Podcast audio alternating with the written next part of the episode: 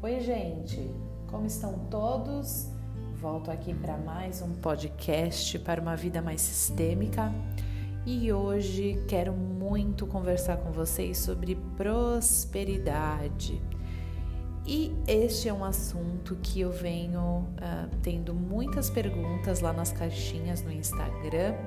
E ontem tive uma conversa com uma pessoa da minha equipe e a gente estava falando sobre isso, sobre essa sensação de que, por mais que eu trabalhe, trabalhe, trabalhe, eu não tenho prosperidade financeira. Bom, é um assunto uh, complexo que envolve muitos detalhes. O primeiro deles é que a prosperidade, como Bert coloca, tem muito a ver com a nossa mãe. Por que, que nós precisamos de dinheiro, de prosperidade? Porque nós precisamos desse leite materno que a gente precisou quando nasceu, quando éramos crianças, para sobreviver, para crescer. Hoje, o dinheiro é o que a gente precisa através do nosso trabalho, através uh, do rendimento do dinheiro que a gente já tem. Nós precisamos disso para também crescer, para também evoluir materialmente, poder ajudar outras pessoas, enfim, tudo que o dinheiro traz para nossa vida. Bom, isso é o que a gente já conversou, muitas pessoas que uh, seguem a visão sistêmica já conhecem, mas ontem, conversando com essa colega, algo me veio e eu quero dividir aqui com vocês. Bom, primeiro que a prosperidade, se a gente olhar para essa palavra, ela tem um sentido muito, muito amplo. Né? Hoje nós estamos falando, né, nesse começo sobre dinheiro, sobre valor monetário, quanto a gente recebe, por exemplo, pelo nosso trabalho, qual, quanto que essa troca, né, da minha mão de obra, quanto eu recebo no final do mês. Mas a gente não pode esquecer que a prosperidade vem em muitas formas. A prosperidade vem, por exemplo, na forma de uma amizade, de uma amizade verdadeira, de uma pessoa que você nem dava tanta confiança, nem colocava tanta expectativa, e quando você mais precisa, essa pessoa faz algo por você que te economiza tempo, te economiza dinheiro, te traz um bem-estar, um retorno. Então, essa também é uma prosperidade, uma boa amizade. Outra coisa que também é muito próspera é, por exemplo, economia de tempo facilidades no seu tempo. O tempo na nossa sociedade hoje em dia é algo tão importante, tão difícil da gente ter e poder aproveitar. Bom, com tempo eu posso pensar em novas formas de trazer dinheiro, de ser próspera. Então, prosperidade também é dinheiro.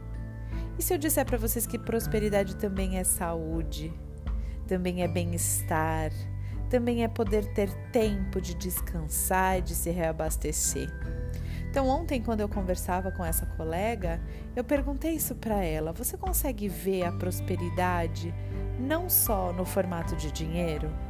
Porque isso é muito importante, inclusive para que a gente possa ter mais força, mais energia para correr atrás do dinheiro para correr atrás desse retorno material, porque afinal de contas ninguém come, ninguém troca por carne no mercado, por tempo, por bem-estar e sim por dinheiro.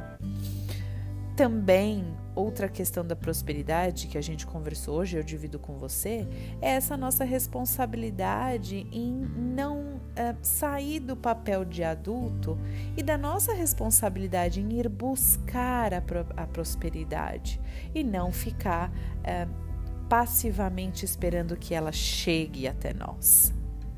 Você faz isso? Eu fiz isso muito tempo.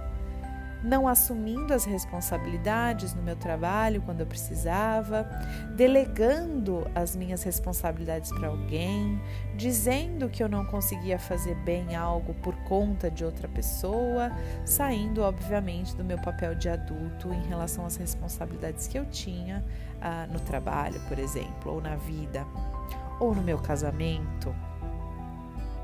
Outro ponto da prosperidade é Você acha que a sua prosperidade está ligada à prosperidade de outra pessoa, especialmente quando a gente tem um parceiro, um companheiro, uma companheira? Quanto que você olha para a sua prosperidade se baseando no que o outro faz, esperando que o outro tenha a mesma postura em relação à prosperidade do que você? Esperando que, bom, nós só vamos, nossa família só vai ser uma família próspera quando o meu marido ganhar como eu, quando o meu marido ganhar mais do que eu, quando ele sustentar essa família e eu não precisar mais trabalhar. São muitas crenças que a gente carrega que causam efeitos grandiosos em nós e na nossa gana pela prosperidade que a gente simplesmente não para para pensar. Especialmente nesse caso dos casais, dos companheiros, onde a prosperidade da casa vem de ambos, há de se existir um equilíbrio. É importante que ambos tenham isso muito claro nessa relação de quanto e como cada um contribui para uh, a prosperidade da casa.